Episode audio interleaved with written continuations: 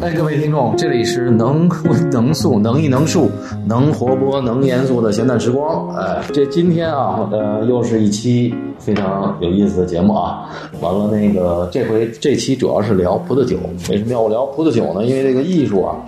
这艺术家呀跟酒都脱不了关系。完了，今天呢，我们又是四位，有这个我的酒类的老搭档啊，哈瑞，跟大家打个招呼。大家好，我是哈瑞，很高兴又和大家一起聊葡萄酒。哎，今天这个还有大鲸鱼，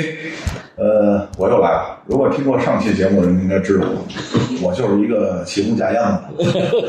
主要是抱着学习目的来。哎，对对对，还有这回主要是请了这个呃侍酒师小李啊，小李来聊聊天儿。大家好，我是李思佳，呃，我之前在法国读书，然后现在呢也是一位侍酒师，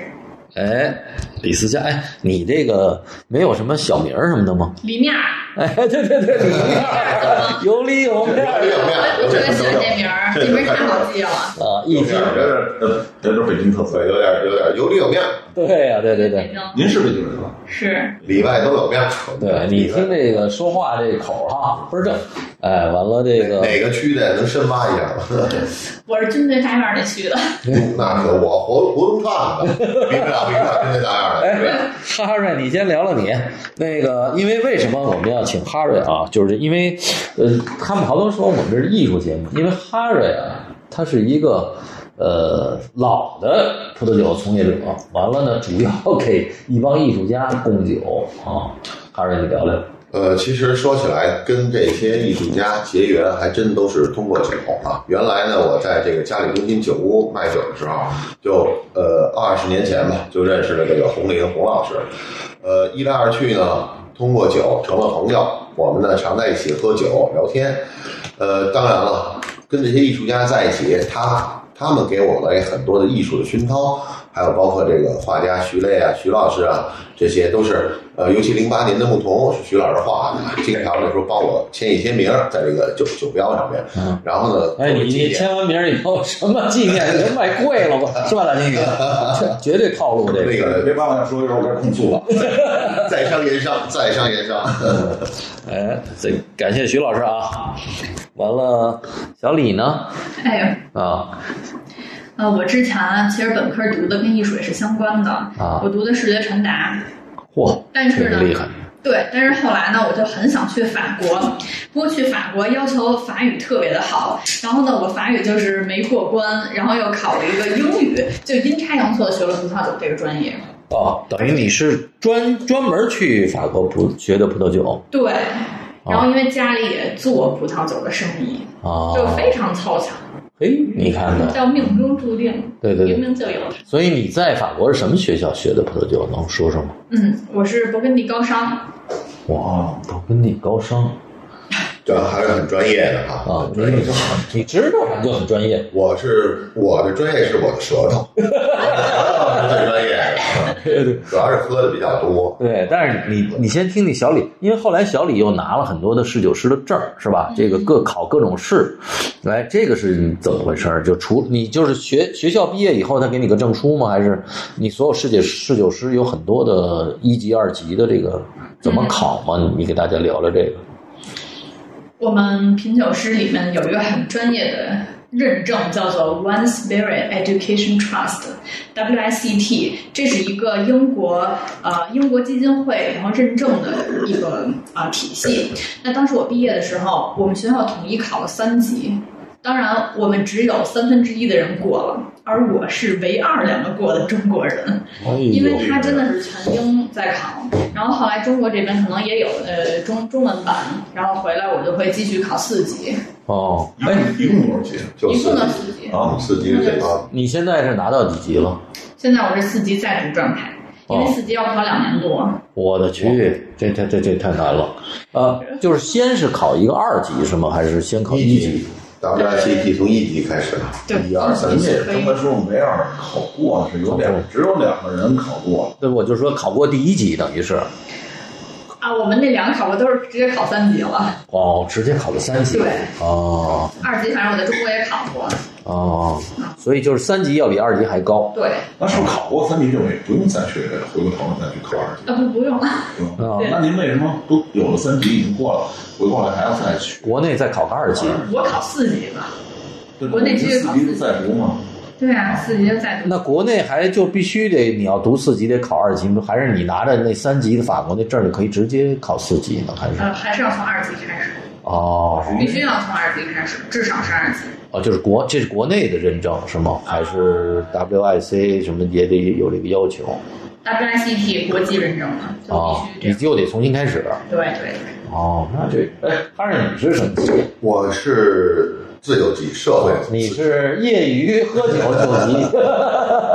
反正以前哈尔滨我们都说都是九级，对对对，不是数字的那个 级。对，因为哈维卖酒的时候说我是一个资深的啊，我我们以为他拿着什么试酒师证呢， 合着你们是舌头试的。对对对，我是纯实战经 验。这个我很羡慕啊。都是就其实我们也是特别羡慕像您这样有一个丰富的理论知识和一个严谨的紧学习过程。哎，你先你先讲讲他他他让他给咱们讲讲这勃艮第这个高商到底学什不么是了 说，不是不动的那个，对不？咱们先听听这咱们都学了什么呀？这国个立高中是一个学校是吧？对，啊在勃地艮第荣高升在地荣。啊，哎，给大家普及一下，地荣是勃艮第的首府。对，我知道，对，就是地荣市，没错儿。然后我们学校呢，它是办理论办实践。我们有一半儿课程会在学校里面上，比如像种植课，就是会有老师，然后给你们讲是有各种病虫害，然后遇到怎样的天气要怎么处理，就是这类葡萄园里的事情。还有呃种呃还有酿造以及陈年还是另外一门课，还有呃商学这一部分，嗯这些都属于理论课，就是在学校里面。嗯还有一部分就是要去葡萄田里，这下地了。对，还有游学，就是要去各种香槟啊、波尔多，然后勃艮第很多产区的。我原来说那个瑞安就以前就在那儿上学的时候，还跟亨利家人怎么着也一块儿上他们家田里去干活来了。哦很系统的啊，就是听李老师一说，就是当时的学习是很系统的，有理论的，有实践这样的，对对是吧对，而且呢，还可以有利很多地方啊，不光是当地的葡萄酒园啊，当地的一些人文啊、历史啊、城堡啊，都很养眼，看起来是吧？这毕业也得考试吗？考啊，哦 当然考。哦，也是，他也有淘汰的吗？就是这个高商，这个勃艮第高商也有淘汰的吗？我们是有人没有毕业，后来，哦，但没有毕业，就人家也是一个经历嘛，啊嗯人家不啊要在这儿这个态度是我最经历。大经理也是主有经历嘛，对吧？因为我 这个就我及格的次数太多了，所以我像我这种专业人员，我就不得不说一句，考销售啊，对对对对，每年卖一百瓶拉菲，卖五套康帝，算你 及格。我说您这说您这五套钢笔，你也得找着来。哎，这个还我我再说一下，其实外边卖酒啊，他他一说康帝，他把所有康帝园的都算成康帝，嗯，好多就是什么伊索呀、小伊索、大伊索都算康帝。还真要是说罗曼蒂康帝能卖一百年，那真是太神了。不不不，这说的五套，哦，咖啡。 我一说六支还是十二支一套？咱们还是咱们回到这喝个，酒。哎，聊聊酒啊，咱们回到这个，其实像这个东西，可能对酒有一定了解或者有一定喜好过程的人，可能对这个会感兴趣。嗯体系啊、评级啊、认是证啊，但可能对一般的喝红酒的初，刚开始更多的会对酒感兴趣。比如哦说法国波尔多产区是怎么回事儿？这哎是最早中国消费者认知的。对后来也是被这中国消费者推崇的这个行业价格越来越高，包括后期现在勃艮第越来越会被更多广大红酒爱好者喜爱。是包括法国人酿酒的一种理念，一般所谓风土。其实我觉得这个，也许听众朋友们会更感兴趣。 这一上就给假假假专业，其实我是最业余的，这当时非得在里面面前给显摆一下但，是自己也知道实战经点。验也是啊，就我是也是一个消费者身经百战的消费者，一个资深的欠买缺家，的就是像您这样的这种。资深的买家，然后给我们讲哎你讲你从买家的角度考虑这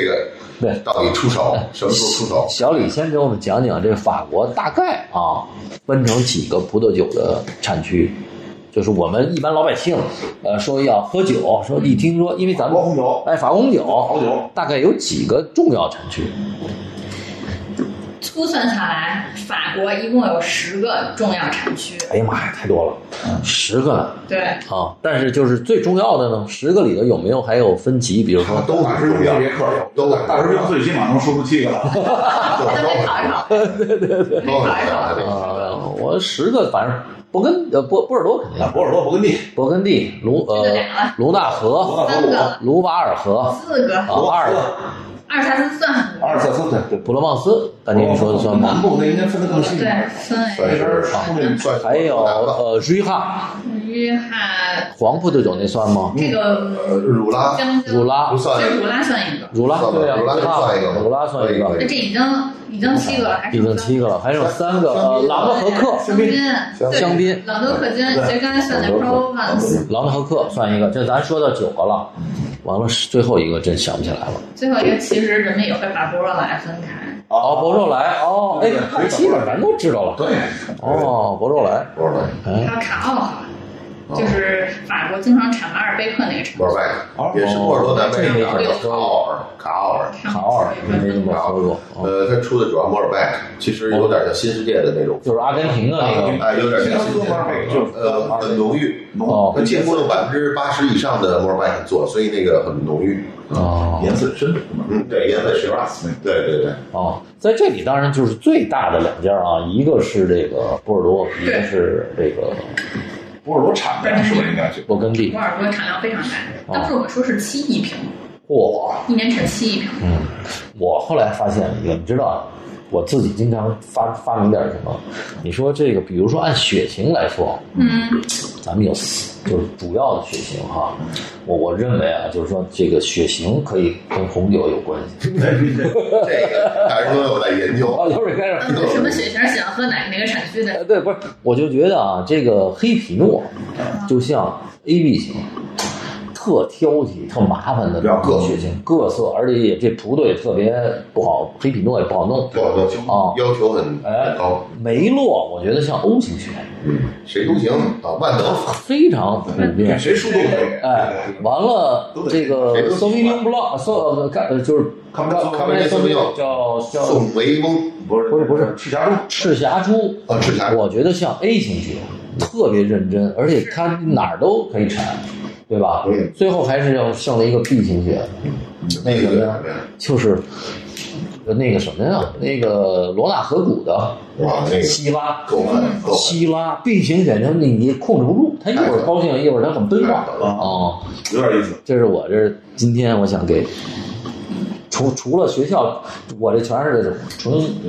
接地气的胡说八道。录你是江湖知识，比学校的知识更重要。对这江湖个非常易于理解，我觉得。啊，所以小李再给我们介绍一下这个，来，就是咱们今天大金鱼说以这个大家都熟悉的波尔多为主啊，波尔多呃为什么分成左岸右岸？嗯，这个知识稍微讲讲。这个其实特别简单嗯。波尔多呢，它是一片，我们给它想象成一个正方形吧，假设啊一个正方形，然后中间呢有一条直线，这个直线把正方形分为左面和右面，然后这个直线其实就是吉隆河。哦，对，这条河是一条由什么由东由东向西的河流。嗯然后呢，它会把石头又分为两部分，嗯，左岸呢基本上以砾石为主，右岸基本上是呃淤积，就叫淤泥质的粘土质。哦，没录没录。也就是说，梅洛长在这个比较粘土的这个右岸，而左岸是以赤霞珠在小小石头粒儿这么一块田为主。是，哦然后它其实也是有原因的，哦，因为左岸这个砾石呢，它是白色的，对吧？嗯，砾石是白色的，所以它对于阳光的这种反射、折射作用很强，就说明左岸它特别的热，特别能吸热。哦，但是右岸这个粘土，它一般都是深色，比较黑，然后有一点潮潮的、湿湿的这种，所以它呃相对于比较凉一点儿。嗯，那么这样对应下来呢，它梅洛跟赤霞珠两个，一个是喜热的品种，是赤霞珠，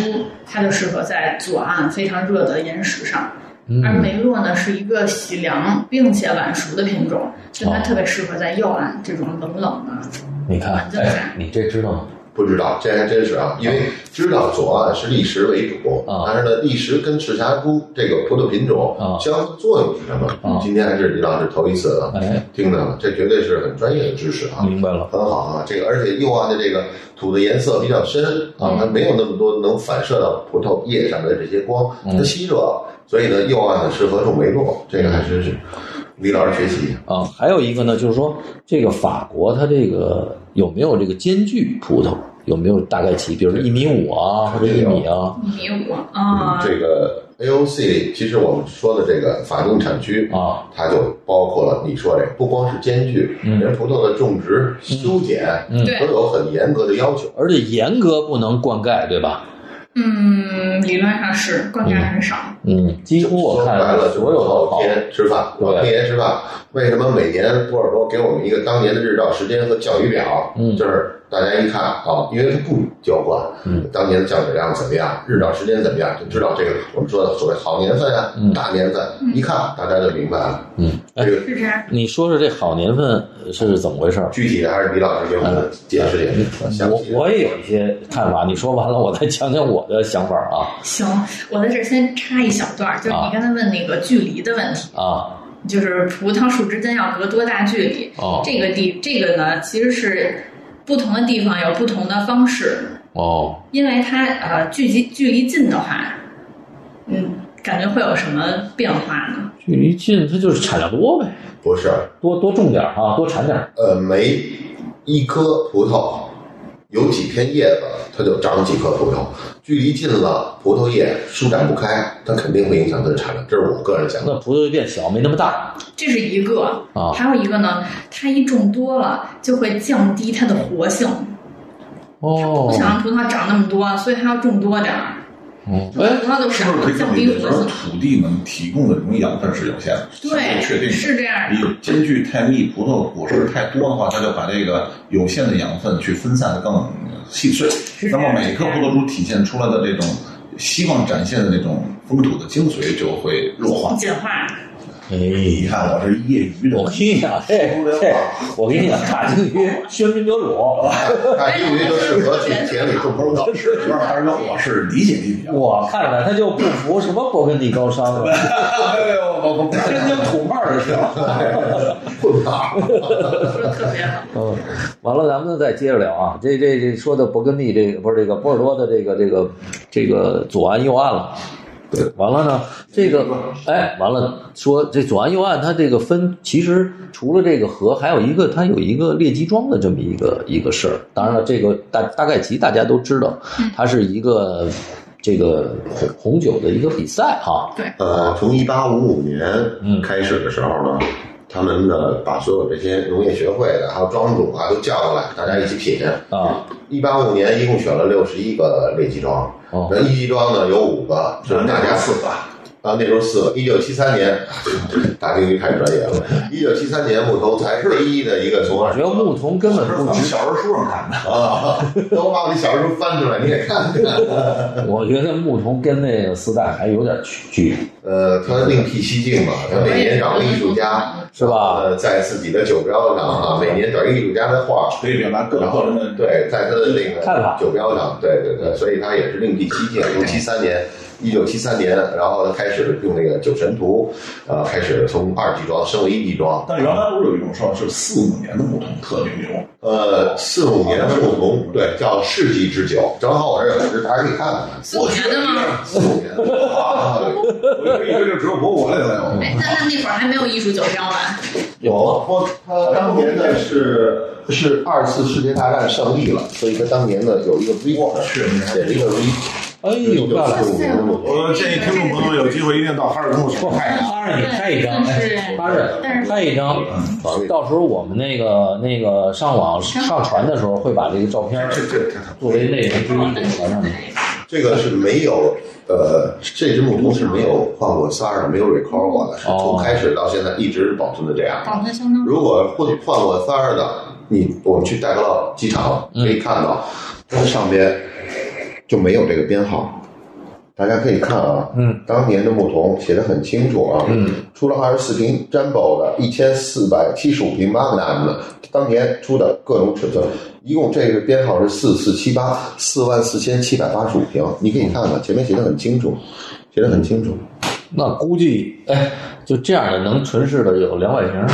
呃，我觉得应该会有，有的啊因为它还有一些酒庄酒，它酒庄自己还留一部分，哦它最后呢重新，然后没有编号了就，在在我们在法国机场拍的那些看的那些就没有编号，就不像这是原来的没有动过，哦，没有动过，明白了，嗯，所以呃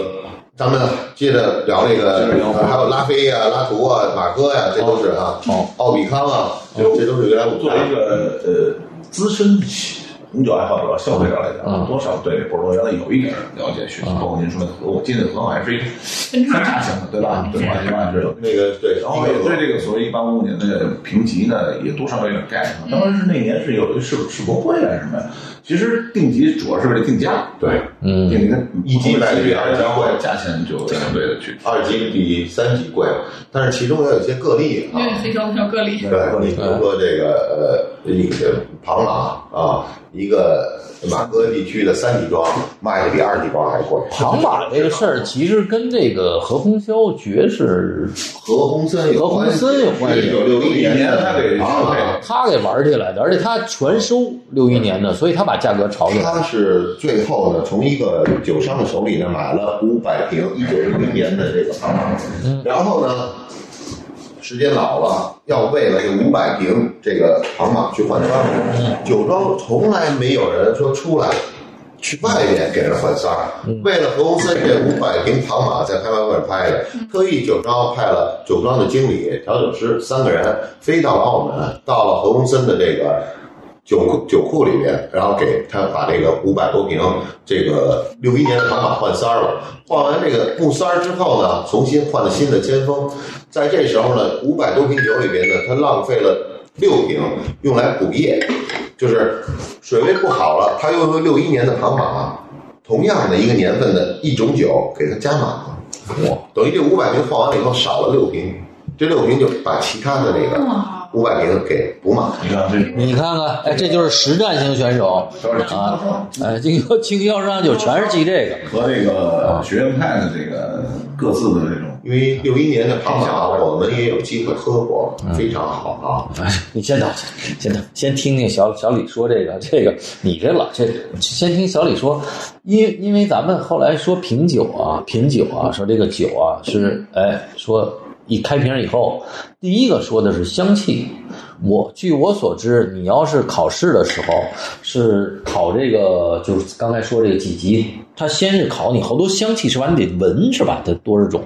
是嗯一进去看，每个人桌子上一堆酒瓶子，就一堆杯子，啊然后我们会把酒瓶子用布给蒙起来，啊。就是盲品这样，啊然后一个一个去试。哦，不，就是说，除了这个，还有一个它各种香型是不是也对也啊对，必闻须呢？要分开，香型分三个嘛，啊就不管香型还是嘴上的味道，它都分三层。啊！但是你比如说，它有没有什么樱桃香，你得先闻闻这个，它有一个有没有一个规定啊？说这个嗯这个，因因为因为大金鱼不，你听我说，不是你大金鱼今天特牛，他他给我封就是这个有一个法语啊有一个短视，大家听听这个特别好玩儿，就是 Sophie Muscle 我啊、看了，咱听放这放一段啊，他这儿可是从小学就学法是律，嗯，中中学初一中学啊，嗯，初一。咱们咱们接着，这是一小插曲啊，咱们接着往下说。完了，这个这个咱们说的这个香气，对吧？这个葡萄酒，它这个那个我我这个《双飞马索》里头这个老侍侍酒师也说了，他这个香气他说的特别好。但是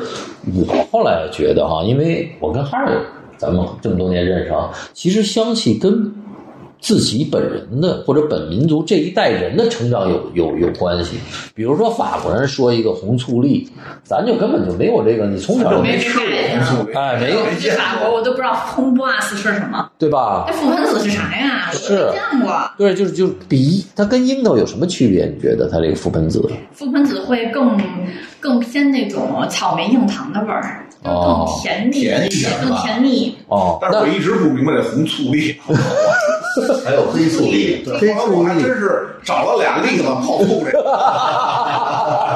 最后也没变成红醋 栗。对长毛了。哎我卖出去了，啊，我还真不知道什么水果。是吧？所以就是有说，酒鼻子闻嘛，什么水果？黑加仑啊，黑加黑仑。加仑以。前都有那种饮啊料是黑加仑后来有了，其实它就是一个黑李子，啊是吧？嗯大的李子，小小小小的是吗？啊，就就就是说，所以这些你学的时候都要都要去闻，都要去在在法国都考了一个试的时候，他都得要闻这个黑加仑是什么味儿，有这个考试吗？我们主要是闻酒鼻子，啊，酒鼻子是什么意思呢？酒鼻子就是嗯，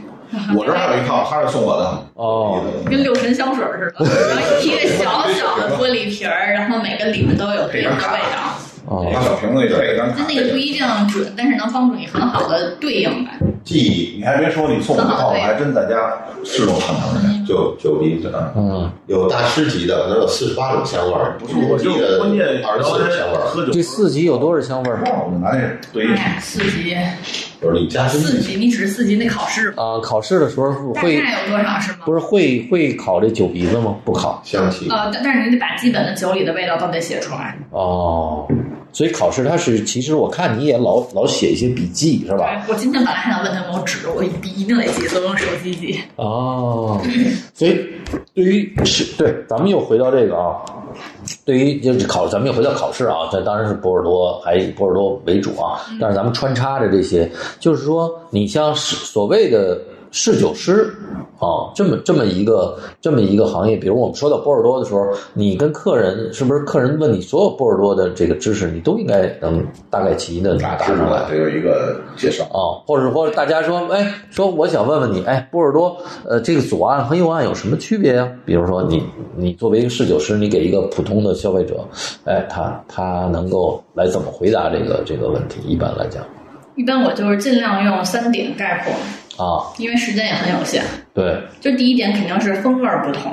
左岸呢它是更红，就是强壮一点儿，然后更 powerful 一点儿，嗯，右岸会更呃呃柔顺吧，更柔顺，然后更充满包容感一些。然后呃，第二就是他们的葡萄品种不一样，所以造成了有这样的差别。嗯，那可能左岸是赤霞珠，右岸是梅洛。嗯然后第三点啊，我可能说他们的分级也是不同的。哦就左岸我们是有六十一个列级庄，嗯而右岸又分呃 s a n d e r l o n 跟这个 Pomerol 嗯又分为这两个小的体系，所以他们分级也不一样，嗯就是很简单的点去概括。你发现他说话的时候，你可能没注意，对，他他用了一个法语，一个英文，他应该是三年米六和 Pomerol，我不是没注意，是我没听懂。咱就说这个，对哪个是大云，哪个是英对，语？三内米六是法语圣爱美容啊，完了完了，那个 p o m e r o 法语叫 b o m h a 包 l 啊，是是波美侯啊，对对对，你看，所以这个猜出来，但对对对是直接发音就对你就整个听反了，英语跟法语听反了。那不是没啥。对，所以所以咱们就是说，我我我认为啊，就是说当当我们说波尔多的时候哈、咱们说老说左岸和右岸，左岸和右岸其实呢就是有点像太极图，嗯，太极图里头阴阳鱼儿呢，哎，阴阳鱼儿，阴阳鱼儿里头最重要的是什么？阴阳眼，啊，对哎，所以左岸的这个眼在哪儿？左岸，波雅克，对对对对，最有名的那个那个那个村子，对吧？对，它就是这个，这不五大里边有仨都在那儿，完了，右岸那只眼就是波美侯。嗯，呃，打处是在广州，波美对侯，所有的我跟你讲，就是所有的五，就是五大里头只有一一支酒没在这个太阳眼里头，就是但是你最喜欢的奥利康最喜欢左岸红颜荣又叫最喜欢。因为红颜绒是在波尔多市区里的这么一个庄，它它可以划在波尔格多拉市夫区，产区，但是格拉还夫，测量更下面不是吧？它基本上在算波尔多市区了，很近了啊。但是除了这些，剩下的所有最牛的波尔呃这个波尔多波尔多的酒，甭管左岸右岸，全都在这两只眼睛里头。啊，您说的太厉害还对了，哎，所以你就你就大家有这么一个印象，有太极眼的一个是波雅克，一个是波美侯。是啊，所以咱们先从博雅克开始说。好，嗯，啊，博雅克当然是左岸里的最重要的这个没，错除了最重要的资产区。对，除了除了五大里头啊，这个五大三个在里边，四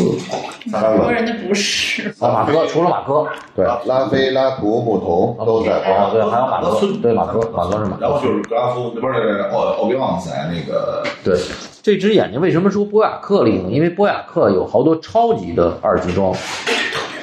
嗯，有特别超级的二级装，嗯，对吧？包括雄狮，呃，这我都雄狮，二位还有雄狮，我太喜欢了，雄狮我昨天还买了一瓶儿，对哎吧我？就是就是就是博雅克里头有很强的二级特装，别，就是我觉得很像嗯黑色皮毛，就是某一种感觉，这种触感的，对。有有点那种感觉。哎，我最开始也特别喜欢雄狮，我觉得像那个美国西部的壮汉，嗯，特别 man 啊，比较有特点啊，嗯是算是，如果像你比喻的话呢，就是一个胡子拉碴的一个男人，嗯啊，有点爷们张飞、张翼德是纯爷们儿啊纯爷们儿，北京人这样话就太爷们儿了， 一点儿都没有一些呃羞涩呀、包容，像女性的一点温柔全没有，啊基本就是比较刚硬的，啊就是很典型。啊你刚刚说的超二级装，雄狮算一个，嗯男爵算一个。呃，女爵算一个，嗯这都是二级装里边 Parker 啊，Robert Parker 一个品酒大师，他你说这男店主都在多亚克，都在都在这外个边爱。是图案也不错啊，但是它酸质量对对，哎，说还说说是在最北边那个，对，是圣于连村的，就是呃二十多不不是圣于连嗯咱们咱们先咱们先说博雅克，博雅克，左岸咱们先博雅克先说这两只眼睛，博雅克其实呢，很很久以前大师兄你跟我聊过这事儿，我不知道你记不记得嗯啊？你跟我说的，呃，几千年前的这个千万年前的波尔多是一海底，哎海底呢这一块儿呢，呃，当然了，都有很多很多死去动物的尸体，哎，然后呢，有的地方呢，比如有贝壳，有地方呢有生蚝，嗯，你说博雅克这底下就全是小龙虾。不，你听我说啊，我再给你讲讲这个，我再给你讲讲这个博雅克呀，咱们说这个这个有三大嗯，对吧？对一个是三大代拉菲，拉图一个拉图，还有牧童，毛木桶，因为木桶我就不说了，因为它它是后边儿它是后提携的，呃，完全是罗斯查尔德他们家有不要钱考，虑到喜欢牧童的消费，对对，不是完全是罗斯查尔德他们家有钱，七七几年给推出去，他其实原来是二级装，对，对吧？对对，为什么要讲到头两个？一个拉菲，一个拉图。我看过一本书，嗯，它是从古地质学的这个观点去考察地质。这个左岸，刚才那个小李说了，以这个硕石为主，对吧？就是石头、砾石、砾石啊，砾石为主。完了，拉菲的这个砾石，后来他们一化验什么呀？是小生蚝的成酱带，那这是几千万年以前了啊。拉图是什么？大生蚝的沉沉酱带，生生蚝，啊只是那个嗯那个海底的还生物就是咱们吃的那个那个那个蚝蚝嘛，努力，嗯牡蛎、大生蚝嘛，小生蚝，这两个决定啊了，因为它是几千万年以前的那个这个，它多少年哈、就是淤积下来的，都变成小石子儿了，哎，所以它两个口感绝对不一样，所以拉菲的口感是很温润的，小生蚝，还有就是中庸，你记着原来说吗？哎中庸它中庸，对它里面什么都有，包罗万象，对但是呢，它又不张扬，对，啊，不是说我我刚才们一一说就是该有的都有，哎嗯，对，所以所以拉菲，拉菲，我觉得这个这个跟拉图比起来，拉菲就非常温润，拉图就很澎湃。对，第三个是牧童，牧童的呢，它最厉害的也是其他五大都比不了，就是它的香气，百花香。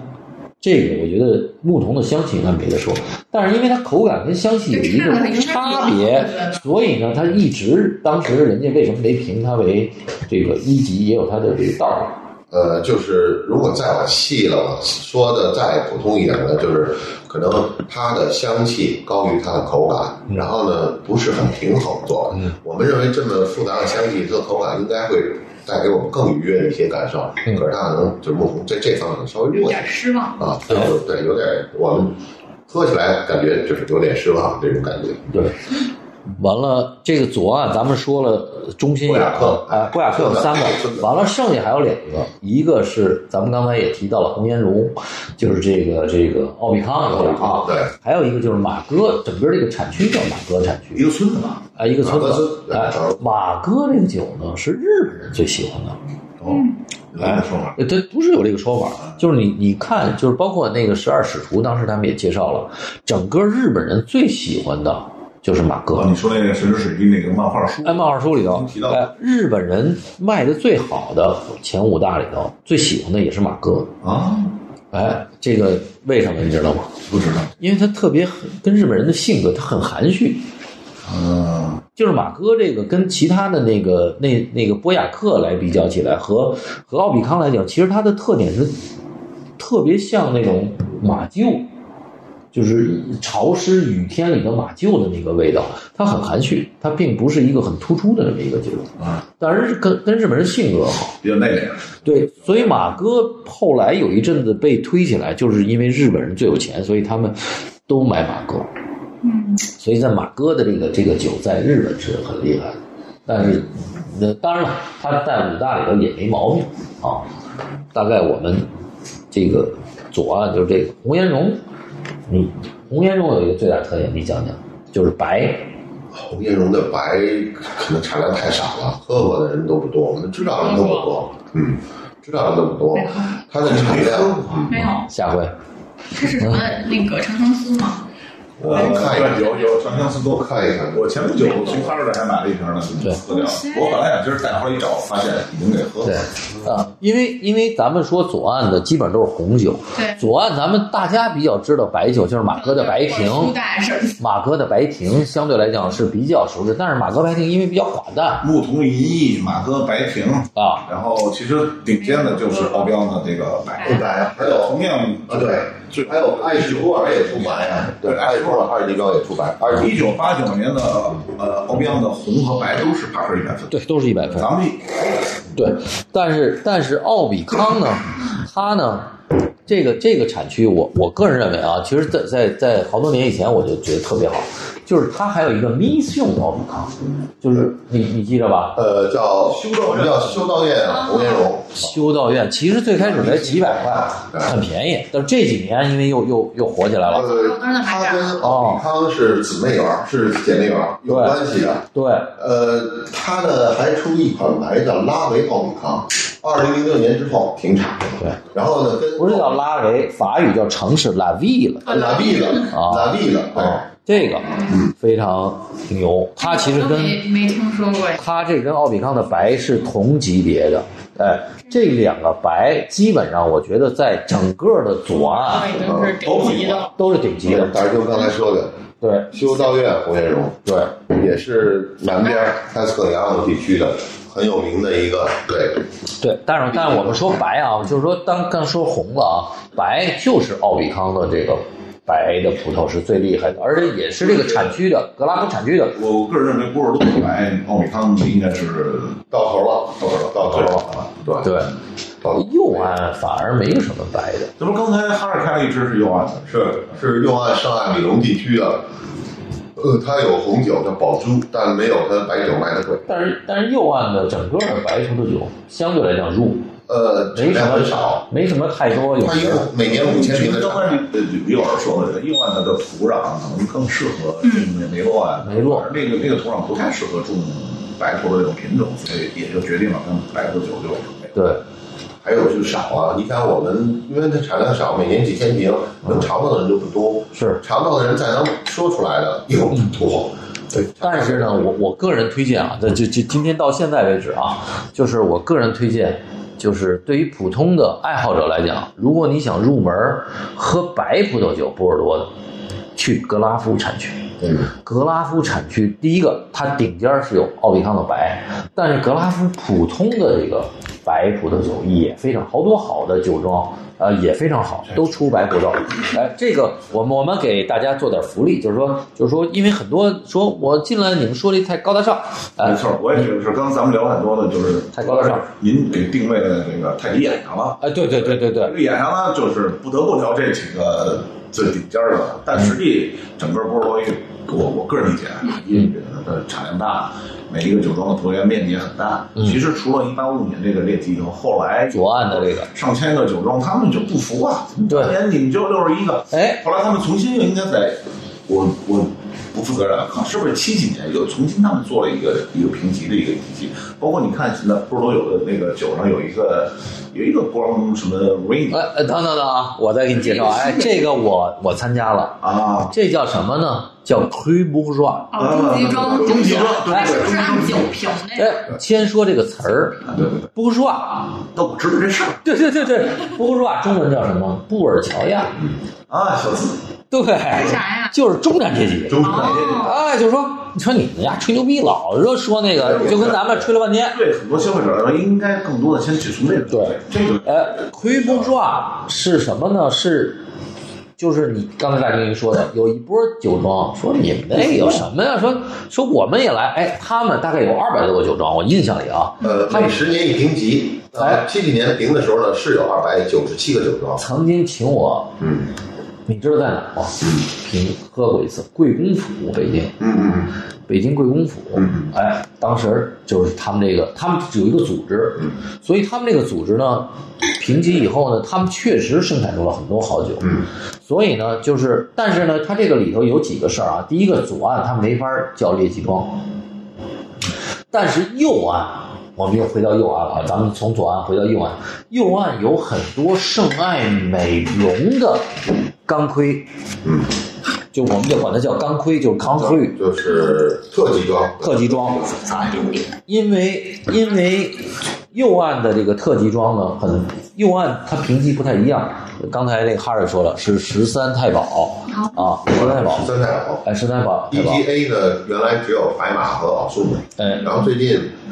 大金钟和 p 币 B 呃百 C 从 EGB 升到了 EGA，嗯然后价格也你是说涨的了是上按龙的那个，上一层右岸，跟再那说个右龙岸威，风就不啊一对样。，不一样，不一样，不是对罗梅号，就是原来的我们老讲的十三太保是 EGB 里边儿算是比较好的，对，那那里边儿更好的就是呃大金钟和这个奥数，对，你听我说啊，就是右岸里头有很多圣爱美容的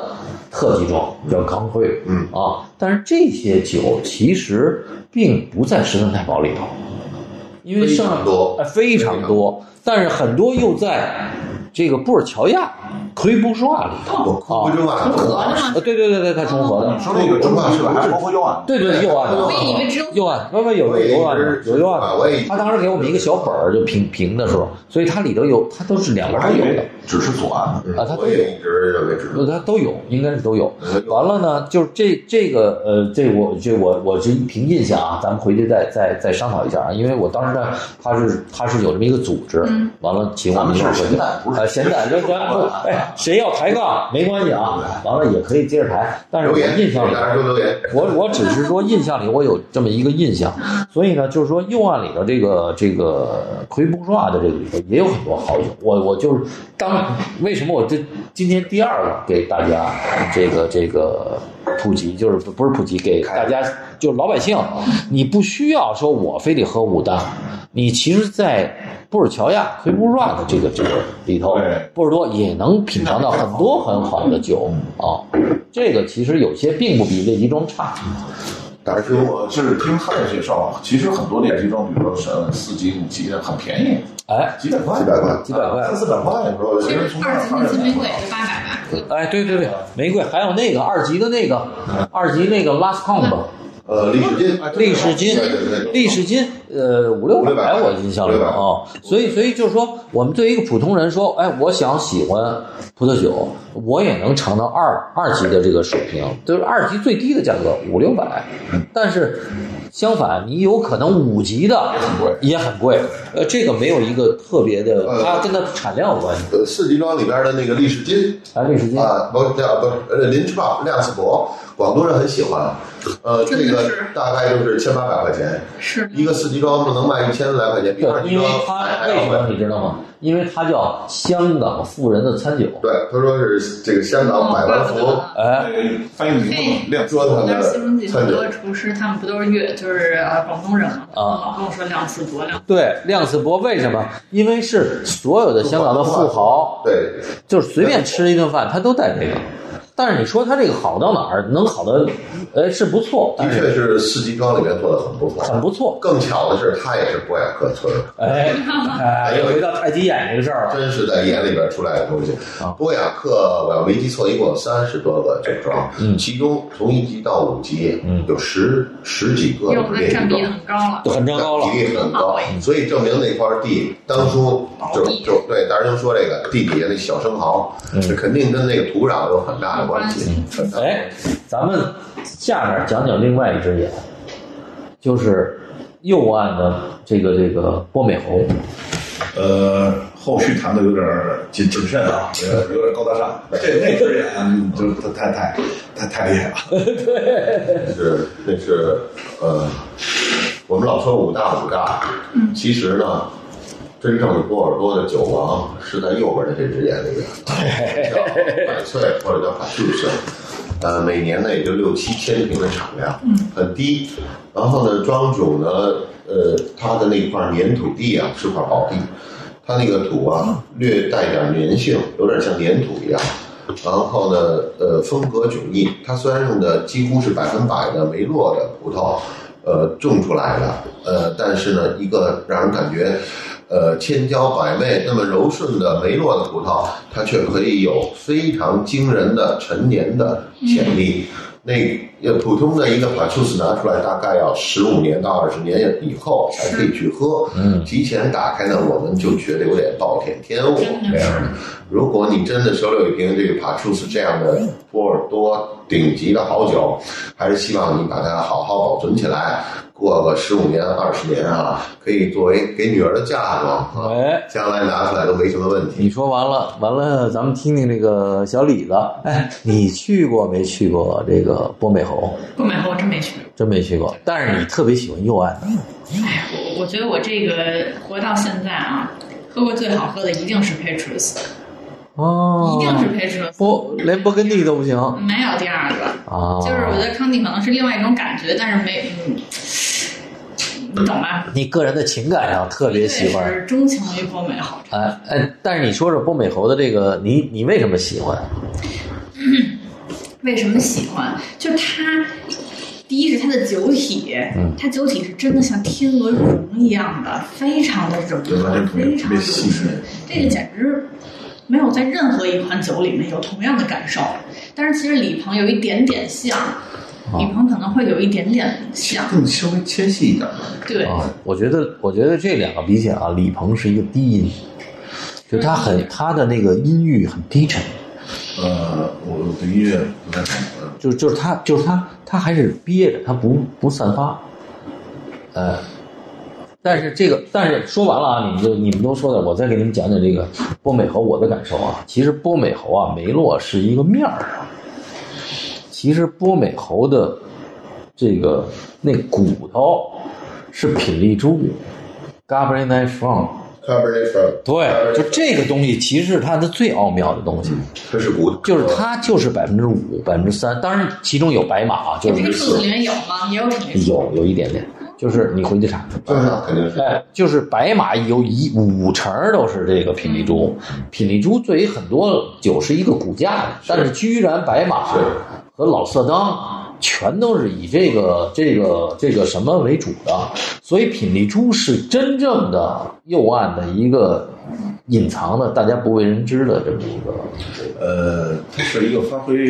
特别重要作用的一个配角。哎，就是佐料，就是加那点胡椒面儿。对你没有这个呢，就就不一样。但是有了它呢，就能又上升了一个。品丽珠这个葡萄品种呢，我喝过一次澳大利亚的，呃，百分百的，因为澳大利亚百分之八十五以上啊，这个就就能叫卡布内弗拉，就是品丽 珠。哥那哥们儿当时喝的感觉跟嚼骨头一样，嘴里塞了一个大骨头，这还不是鸡骨头，你咬得动，全是筋，说是一个大的猪骨头，赶给哥们儿这嘴里塞满了，然 后嚼一嚼一。般咱们人不这么嚼骨头，天啊，这个真是这个 Cabernet Franc 这个葡萄品种给我印象很深，嗯，因为它在呃，咱们说回波尔多右岸像白马呀这个这些里边，它不是特别的明显，但你喝一回这个澳大利亚的百分百的全是这个 Cabernet Franc 这个品种，真是像这胶葡葡萄也有点意思，居然用这种葡萄酿这么高比例，对柔顺的酒，然后对，你嚼不动。然后你你喝那个澳大利亚那 c a b e r n e t Franc 就咽不下去，我都不知道怎么就那种感觉，我就尝过一次。哎，所以我跟你讲，你看大金鱼最喜欢奥比康，对吧？对，我是喜欢。哎，波尔多目前我是，当然右岸那个吧，那但是右岸的很多人这太贵最喜欢就是白马，特别怪，嗯就是他只要是一喝白马，就哎就特推崇。就是因为白马是一个很开门，就是它是一个很敞亮的这么一个右岸，往往是尤其跟白马比较，两个十三嫂，一个白马，一个奥松，奥松是太幽暗了，太阴我记得当时森了特，别挺推崇呃奥松的。哎啊那时候我记得很多年前咱们喝波尔多多的时候，您曾经说过一次嗯文艺青年何奥松，对对对，对对对，文艺青年嘛，其实最有发言权的是这个大金鱼跟大师兄。嗯，呃，当初我们喝这个百岁酒王的时候，我印象很深，在颐和园边上那颐和阿曼，咱们拿了两个一百分的年份，八九年跟九零年的卡数，咱们对着喝，嗯，最后是好像申老板补了一瓶八二年的绿爵一百分，都说那个实在是喝的太， 这不能哎，大师兄现在拿的酒不错啊，有点红糖啊，焦糖都有点真出来，香啊！我我写的是葡萄干儿，嗯，焦糖，你这是马吊蘑菇，他那是卡数之花，对，啊啊嗯，哎。卡数之花花，了。哦，嗯九九对年对老家楼对，现在咱们又回到这个啊，嗯还接着说右岸啊，对，因为你最喜欢右岸啊，所以今天你喝的是百萃，他们管它叫百萃小树百牌，岁嘛，小百萃，其实跟其实跟嗯跟跟跟这个百根本就不是百萃树牌，它就是一块钱，就叫花宝。对哎，你给我们讲讲你喝的这个花宝的是什么感受？我还没喝呢，我现在闻了，我这里边还有很多东西想写下来。 这个不叫花宝，花宝是 L 打头的，你记着吗？啊，La Fleur，La 哎，对，那叫花宝， Fleur 的 La Fleur 的百萃，这个可以叫卡处死之花，啊奇宝，这叫奇宝，对对我对，们我们叫收仔，奇仔，奇仔，广东话之前哎大师兄已经因为它的酒标有一个旗，奇仔，奇仔，奇仔，奇仔。所以广东管叫旗，红旗的旗，然后单立人一个子，旗仔。七彩广东管叫旗仔，它跟塔兔子一点关系没有，跟我们常说的花宝也不是那个东西，它叫塔兔子之花或者叫旗仔，就是花宝没有任何没有任何关系对。，右岸呢有特别很邪的几款酒，比如说我们刚才说的花宝叫 La Fleur 的 b e t r u s 我个人认为花宝基本上跟白马没有区别。你们回去尝，就是把两个拿着，基本上你喝不出来，因为它也是以品丽珠为一半为为主的这么一对个对对，占的比例很大。对，但是这个奇仔是特怪的，它其实是完全一块单独的田，但是被这个百萃给买下来了，所以它是一个特妖娆的这么一个酒，它不太像波美侯这个比较安静的那种。嗯但是波美侯本身，波美侯其实也酒庄不是太不多，多，但是全都很好。嗯，嗯，说白了没有很差的，没有很差。地哎方不，大。还有一个，你给我们讲讲这个车库酒是怎么回事？呃，这个最早呢，也得说是波尔多右啊，圣埃米隆地区啊，他们有一些酒庄呢不大，产量不大。嗯，在哪儿酿酒呢？就在自己这车库里边儿就能酿酒。你想它的产量每年可能是几千瓶，甚至更少一些。但是呢，这些车库的酿酒呢，因为产量不大，所以呢，这些酒庄的庄主能很好的控制质量。嗯，所以呢，很多不错的车库酒，啊比如我们那个常说的这马伦德伦，啊这就是一款特别典型的车库酒。据说他在九三年、九四年的时候呢，期货，嗯，他九三九四卖的比那个百萃、海兔子还要贵，要一百五十多买期货的时候。嗯，因为当时车库酒里的顶级就是李鹏嘛，李鹏算是对，李鹏算是车库酒，对，李鹏他一下就把这个这个价格一下就打起来了，所以他这个而且还一瓶难呃一瓶难求，一瓶几难求乎很少啊。产量李鹏的产量，我觉得一年几千几瓶，千瓶啊，它就是百萃也不多啊，六七千瓶的产量，他们俩差不多。差不多很稳定，就就就是六七啊瓶，六七千瓶是因为它的地就这么大，嗯，啊它又不会再去往里多种一些新的葡萄，嗯，种了新葡萄也不会有这些老葡萄的味道，嗯对吧？这些老葡萄藤，所谓老藤，各地概念不一样，有人认为三十年，有人认为四十五十年以上的老藤，嗯但我我们知道卡处子啊这些地，包括李鹏这都是几十年的老的葡萄藤嗯，啊，哎，这个老朋友什么扎扎地里扎根扎得很深，说的对？你可以看看那个他们有酒窖里面有时候就有一些，他故意呢在这地底下打了一道玻璃墙，嗯，这上面就种的葡萄，你从这玻璃后边就可以看到土壤里面的根扎到地下十几米甚至几十米，它越往根扎得越深，能更好的吸就是地下土地里的一些矿物质，所以呢，带给的它外面的葡萄展现出来的风味儿更复杂一些，啊，更更怎么说厚重一些。呃，等你表述完了，我就是插一句啊，哎，对，大师兄提了很多问题，你别以为他不知道答案，给你一个机会。这些呢都是大师兄原来教我的，嗯，有些说大师兄意思就是看你开始胡说八道了，不是我是的，是不是喝多了？我今儿大师兄带这瓶保加龙啊，左岸的这瓶我保说你加要跟听众朋友龙，们解释一下，非常抱歉啊，我们在咸淡的同时，我们还品着几瓶非常对代表性的，而且品质非常高的好酒啊。左岸右岸的都有啊。其实我觉得让李老师啊，我这么说你没有小李嗯小李同因为学，这个葡萄酒的，刚才咱们提到什么赤霞珠啊、品丽珠啊、嗯梅洛啊，就是您能不能跟听众朋友们稍微解释一下，比如说左岸大概是几种混酿，嗯哎几种葡萄，右岸它是基本是哪对哪种？，为什么要混酿？为什么跟因为就尤其是勃跟勃艮第拉开关系，因为勃艮第基本上就是黑皮诺单一葡萄，呃，波尔多基本上都是混我我很期待下一期勃艮第之旅，哎，对对对对对到对，那时候我会多 发言。哎，是是是，来，小李来给咱们聊聊，其实波尔多为什么混酿呢？是因为波尔多这个地方。啊，它跟勃艮第有一个本质的差别。波尔多是海洋性气候，勃艮第是大陆性气候，那也就意味着波尔多它的气候不太稳定，它可能对于降雨还有光照，它都没有像勃艮第一样，就是常年没那么大的不一量样，。不一样所以说呢，有时候波尔多它尤其是对于赤霞珠的产量会有很大的影响。对于好的年份，比如像我们说八二，就是阳光非常充足，在采摘季和开花季的时候都没有降水，那这种这种呃条件下呢，它就会形成很好的果实，它最后的采收包括成熟度都已经很完美了。但是如果说遇到比较阴，就是尤其是在呃开花季的时候、授粉季的时候，雨雨水比较多，那就是大就是非常呃严重的会影响是大忌果子的收成。哦那这时候它可能会采用其他的葡萄品种去进行一个配比。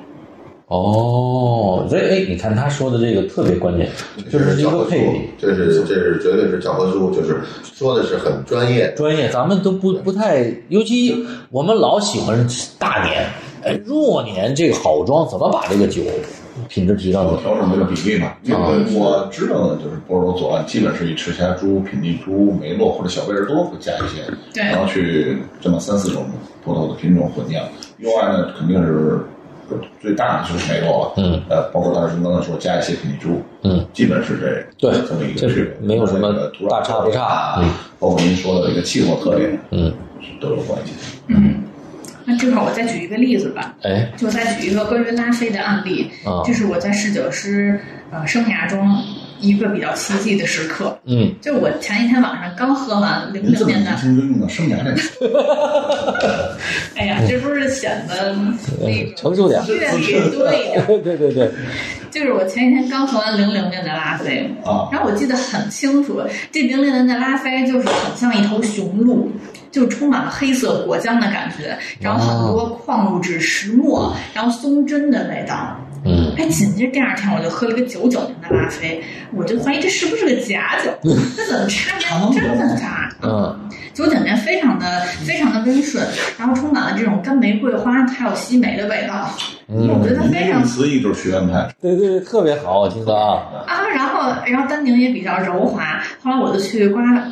拉菲的官网上，我去看了这两这两年的那个气候的啊、呃差别，还有葡啊萄配比，那的确差的比较多。哦，啊，就是零零年本身就是一个成熟的大年，嗯，零零年大家都知道拉菲是非常高分的，对能九十八分。所谓成熟价就是该热的时候热。该下雨的时候下雨，完了该旱的时候旱，这样它它这个利于葡萄扎根吸营养，完了它一下雨又下雨，它就是永远是一个最好的时候。那九九年呢？九九年可能稍微呃阴阴霾偏多一些，啊，所以今年今天我们喝的这个宝宝加龙也是九九年的对，稍微内敛一点。啊，还真是，今天这个宝加龙也是。内敛。所以，所以这两个年份是一个特别大的差别。你喝拉菲的这个感觉，就像完全两个两个酒是吗？还是我觉得差别特别大，就像俩酒，刚才不是说怀疑九两元那瓶是不是假货？对啊，差别特别大。当时好像零零年是大部分都用了赤霞珠，可能百分之九十八的赤霞珠，但是九九年就是采用了一些梅洛跟但是它那个比例 AOC 会控制吗？会管吗？好像是会管吧？会管零一年对，好像我不知道啊，我不知道，就是我觉得还是酿自己酿酒师主张自己的事儿不会管。酿酒师酿酒师的感哎我觉记得就是说它的 AOC 会不会，相对确定你的这种比例，啊还是不会不说它会有一个弹零性吧？零零年是它有一个弹性反正我范围，知道吧，零零它完全是按照酒庄 AOC 只管它品质，啊，OK，就是你别品质太差。零零年是百分之九十三的赤霞珠，仅有百分之七的梅洛。零零年那年的 Cabernet Franc 没有放，所以呢哦，自己也会就有这种感觉。然后呢，九九年的说的是，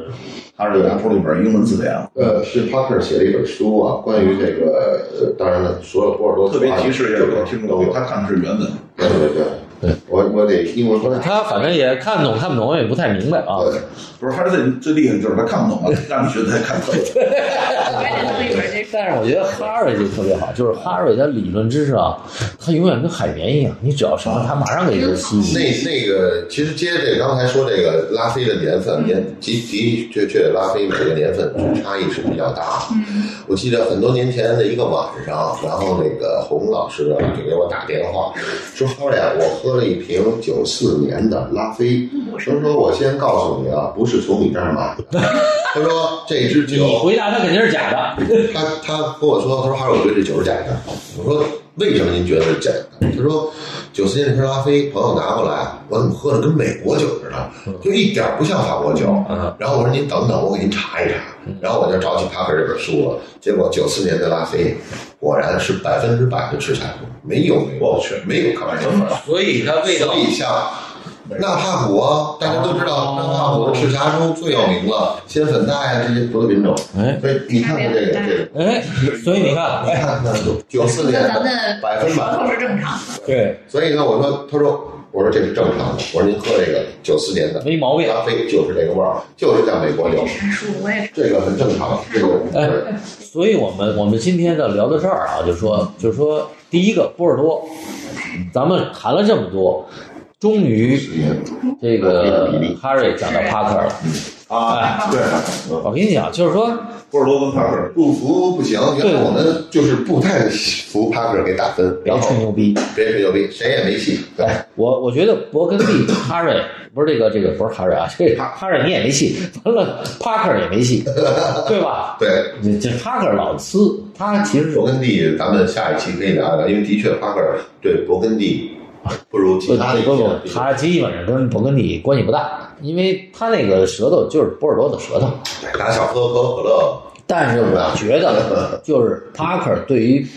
所有波尔多的这个酒的评述，谁任何人，我觉得到今天都没戏，超越不了。我我同意，对，他基本上算一个大神。我们原来对他有质疑的时候呢，我们曾经拿着这个帕克写的书，嗯，按他书上写的，我们去对着每一款酒去喝，嗯，我们跟大师兄在一起，嗯，结果呢，我们说完了，我们先说，说完了再去看帕克的书，印证了帕克绝对没毛病对波尔多没毛病，就是我们所有喝过他呃写的年份的感受，就是我永远能我我再插一句，您刚才说这个话并不能证明帕克的对，只能证明您可能还可以。捧了捧了，您捧了，哦对对对。这看说相声， 捧了捧了，是的，今天啊，说到这儿哈、我觉得说的还挺嗨的嗯啊，挺嗨。完了，基本上我觉得把这个就是这个金字塔尖儿的这个波尔多，咱们说大概齐特。别对，咱们其实一直在尖儿上在聊。对，因为因为什么呢？因为我刚才试图啊给往回拽拽，包括那个说到那个终极的东西了。对，但是然后但是说着说着又回到那尖儿上了。关键您给定了个太极眼，这个这定位没少没办法画了一圈儿。你说呢，小李？就是我们今天聊的，是不是就是因为我们这个节目跟艺术有关系？有点高嗯艺术这个事儿啊，就只有更牛逼，没有他妈的就没有第二，对吧？老子永远天下第一。来源于生活的高于哎生活。，对，所以艺术这个事儿一定要把它给推得高，往高了推。但是你说普通的这个有很多的啊、呃就是每个酒庄有自己的特色，这都说没毛病。其实咱们并不是一个简单的葡萄酒的一个普及或者推广的一个，不不不，跟那没关系。就是有很个性化的东西，对对，接近于像您说的这艺术这种范儿，就是我有自己的理解，我有自己的这种呃感受，对，去表达自己的一种还有一个就是说，我们为什么讲艺术？艺术就是永远讲这个艺术家。你你说我们讲毕加索，我们讲什么这个这个这个最牛的这个这个大家知道这个塞尚哈、或者这个这个杜尚啊等等啊，他他永远是最高。但是波尔多这个好和坏其实都是一样的，因为它的好就是在于它顶尖的这几个几大名庄，你只要是这辈子你想喝。我认为啊，就是你你你爱葡萄酒啊，说哪怕哥几个凑凑凑钱，你永远能喝得到最好的那款。它跟勃艮第不太一样，勃艮第是完全是一个主观的这么一个，波尔多是一个客观的。你就是大家就是你就追求这个，你还是我觉得有一定的追求，尤其入门者，你一定要追求这个这个。别看呃，人是要喝过一两次这种好酒，对他给你的印象是不一样的。就像你欣赏了好的艺术品，对，哎，你的脑海里给你带来的那些愉悦嗯啊，就像这个好酒一样啊。古人们把这个琴棋书画、诗酒花这几件事儿拿来相提并论。那古人要想凡尔赛一下，就 得请你喝一瓶好酒啊，你说呢？要这不带个一小李瓶好话啊是这样，我当时在在上学的时候，虽然讲了那么多理论，但是我梦想着就是一定得喝一次真正好的酒，所以我才选了侍酒师的工作，是必须要通过这些各种各样的方式吧，喝本到身你您身学边。也是因为自己喜欢，当然对了，吧？然后从事这个行业能有更多的机会去品鉴，对，把理论知识通过实践更加深入。而且小李在新荣记这个侍酒师的时候，啊嗯真的喝了不少好酒。确实是，反正该喝的都喝着，哎，那差不多了也就。完了以后呢？完了，你最后还是喜欢啊右岸。不是，就您说的该喝都喝到了，我这还得就是插一句， 因为尤其您刚你才还得跟大金鱼喝。 您定位对卡处子，但当然您对卡处子这种认知我们完全的同意，但是我就稍微给您提一个醒儿，其实还有很多，尤其是勃艮第，应该有比卡处子更会惊艳到你的好酒。山外有山，在您刚才说的那个生涯之后的未来很长的生涯，还有很多值得期待的东西。是，我觉得不光不是我酒觉得啊，文化呀，只要是我没尝过的，我个人也很愿意尝试，给你的人生多了丰富的一笔，让你的阅历更丰富，有什么不好呢？但是我觉得葡萄酒这个，咱们聊的这个，咱们四个啊，一定小小李以后慢慢跟着咱们接着往下聊，因为咱们小李的这个专业知识是我没错没有的，这个但是大金鱼的实战经验，哎，小李也要学习。我这一定的一定的我这实战经验其实比不上他们二位，其实跟哈瑞也是，但是不用介绍，我们认识。是呃，得有四五年前了吧？其实是从哈瑞十来年开始，然后那时候最开始是以波尔多为主，嗯但后期呢，慢慢慢慢又有其他的机会，嗯也是当然因为我介绍另外一个朋友，嗯更多的去接触到了勃艮第。嗯那么下一期我们可以再，如果哎还能被大师兄邀请到，那不必须的，哎那就再聊聊勃艮第。 咱们下回四个，咱们还得接着聊，啊，是不是勃艮第还是罗纳河？咱们单单说啊，罗纳河哈瑞还是有发言权的，嗯罗纳河喝太少。但是我觉得勃艮第确实是，但是勃艮第啊，跟波尔多就不能这么泛泛的聊了。勃艮第一定要一块产区一块产区的一块聊，园一个园，或者一个酒庄一个酒庄的，哎，这都都都可以横因为向纵向。呃这个有些人说这个喝酒呢，先喝波尔多，然后呢喝意大利，就东来东去，最后还是啊这等到个其实哦没没有什么先后。我跟你讲，这就是我我自己的感觉啊，嗯这就是跟宜家的家具跟意大利设计师的家具的区别，这完全是两码事儿。宜家你可以买它最高级的，那就是波尔多的，没毛病。但是您要想再上一层楼，对不起，